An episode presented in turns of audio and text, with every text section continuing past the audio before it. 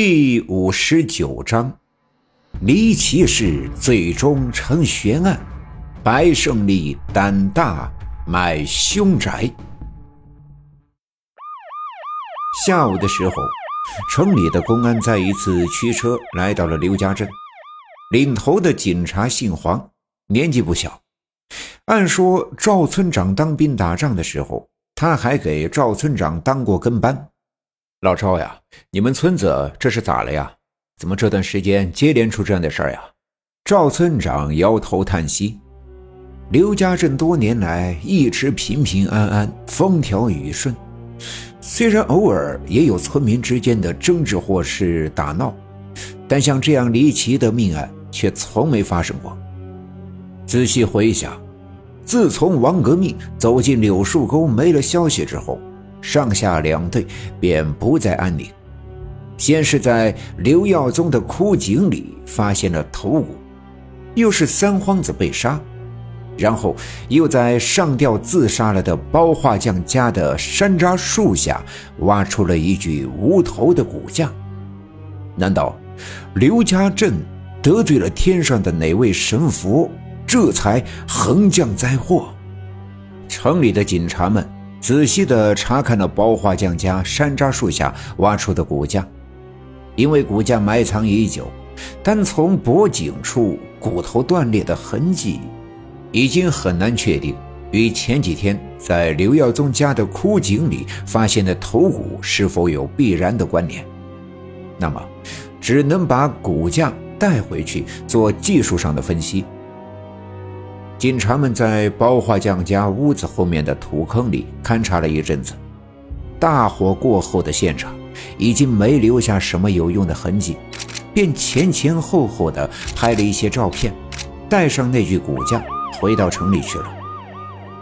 那个年代，想破获一起仅剩白骨的多年前的陈案，不是一件容易的事，所以接下来的一个多月里，县城的公安。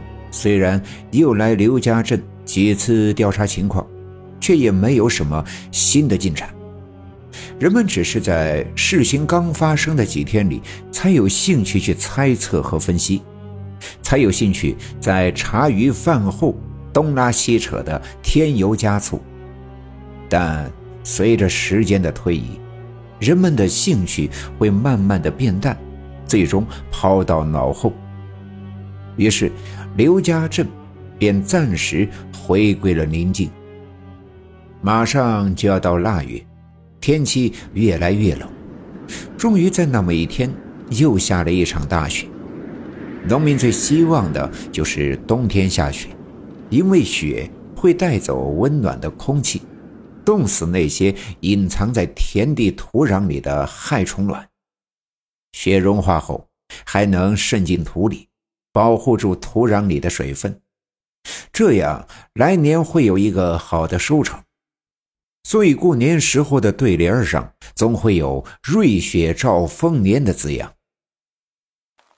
大清早，刘耀宗在院子里扫雪，大门口有人喊他，抬头一看是白胜利，赶紧放下扫帚开门。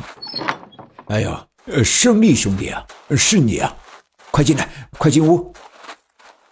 白胜利满脸带笑，迈步进了院子，伸手从怀里掏出两根烟卷，一根递给刘耀宗，一根叼在自己的嘴里。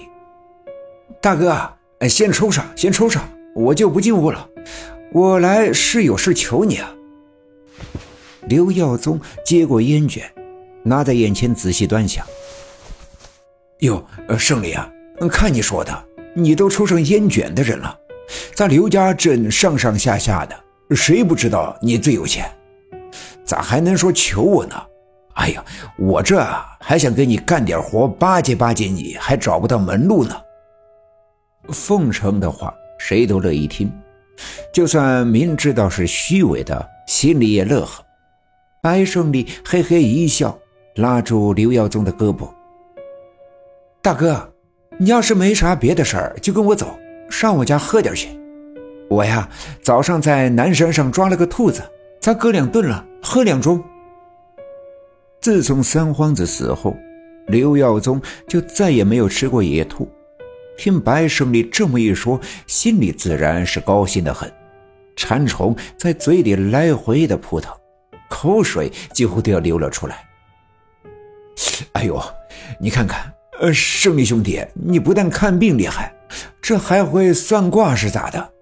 连老哥我爱吃这口我都知道。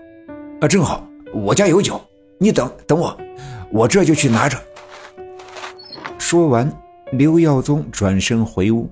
在柜子里拿出一瓶白酒，贴上一件大衣，便跟着白胜利往下队走去。路过李文丽的小卖部的时候，刘耀宗把白酒交给白胜利，说：“胜利啊，你等我呀，我进去买点花生米啥的。”白胜利也不推辞，接过白酒，在门口等候。李文丽家的火炉一直烧得很旺。呼呼的带着声响，一开门，温暖的空气便扑面而来。